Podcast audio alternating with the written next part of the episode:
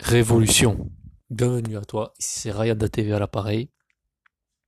Et aujourd'hui, on va parler. Déjà, j'ai fait, j'ai pris des décisions j'ai décidé de changer de domaine, toujours dans le développement personnel, mais précisément dans les relations. Comment t'aider, toi, si tu es timide par exemple, à te créer de bonnes relations, à vaincre ton angoisse, ta phobie sociale, et te créer un réseau, un bon entourage, pouvoir euh, être satisfait de tes relations. Mais je suis qui pour te parler de ça? J'étais un ancien timide, faut le dire. J'étais très mal dans ma peau.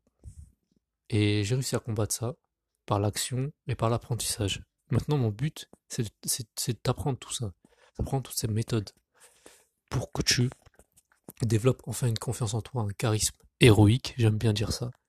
Parce que on peut penser aux animés qui ont été. On peut penser à Naruto par exemple, qui a été toujours tout seul lorsqu'il était petit, mais aujourd'hui c'est une des personnes les plus respectées, les plus admirées. Et pour ça, ça passe par des méthodes et du travail. Et ça, je vais te l'apprendre. C'est ça mon but, c'est de t'aider à devenir, avoir un charisme héroïque, à développer ton intelligence sociale, même si tu es timide. Donc les podcasts continuent. Je te dis au prochain podcast. Anime ta vie.